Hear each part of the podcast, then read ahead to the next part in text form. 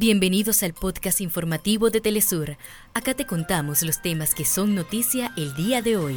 Comenzamos. Presidente Nicolás Maduro indicó que Venezuela proyecta un crecimiento de 8% en el Producto Interno Bruto para el año 2024 a través de diferentes estrategias.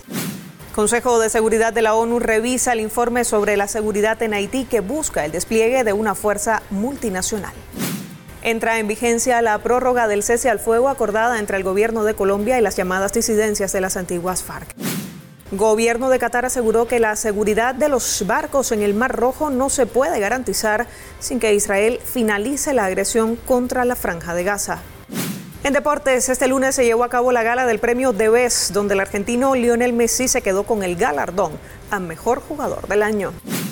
En Cultura les mostraremos a los ganadores de la 75 edición de los premios Emmy. Hasta acá nuestros titulares.